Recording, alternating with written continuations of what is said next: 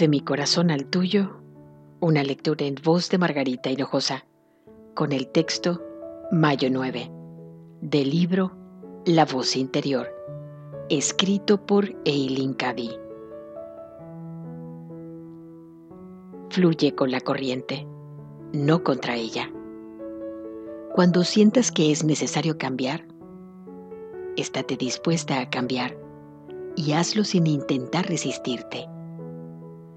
Muéstrate muy flexible.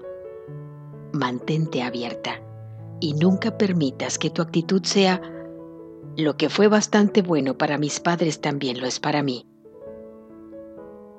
No vendrá cambio alguno si esa es tu actitud y han de venir cambios.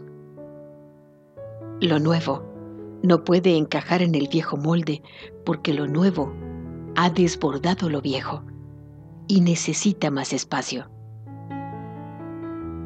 Dale más espacio expandiéndote a la par. No tiene por qué ser un proceso doloroso si no hay resistencia. Cuando una planta está en una maceta, hay que cambiarla para dejar que sus raíces crezcan. Cuando tu conciencia ya ha superado las viejas concepciones, necesita que se le deje espacio para expandirse en ámbitos nuevos.